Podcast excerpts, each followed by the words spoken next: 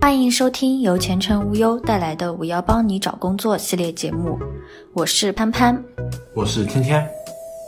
我最近状态有点不好，每当深夜十二点，都会辗转反侧，想着今日工作遇到的困难，想着对自己的不满，随后开始焦躁自责，最后甚至崩溃的嚎啕大哭。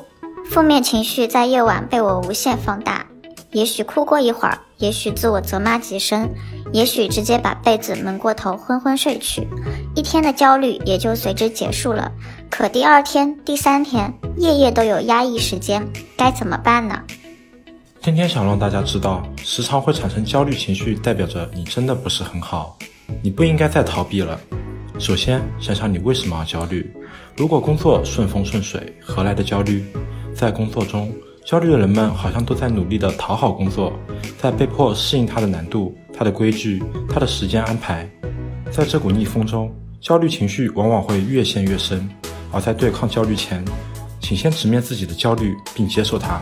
什么是接受呢？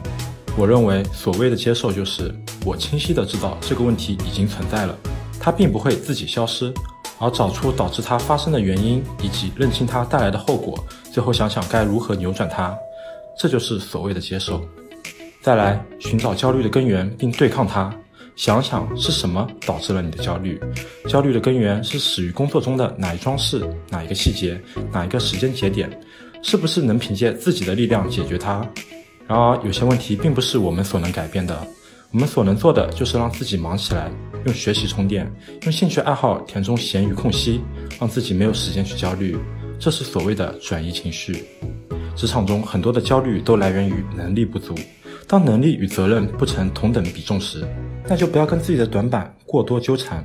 虽然说可以通过学习、阅读、工作、资讯等方法弥补自己的短板，但在陷于严重的焦虑情绪时，也可以从自己的长项中找到乐趣，肯定自己的价值。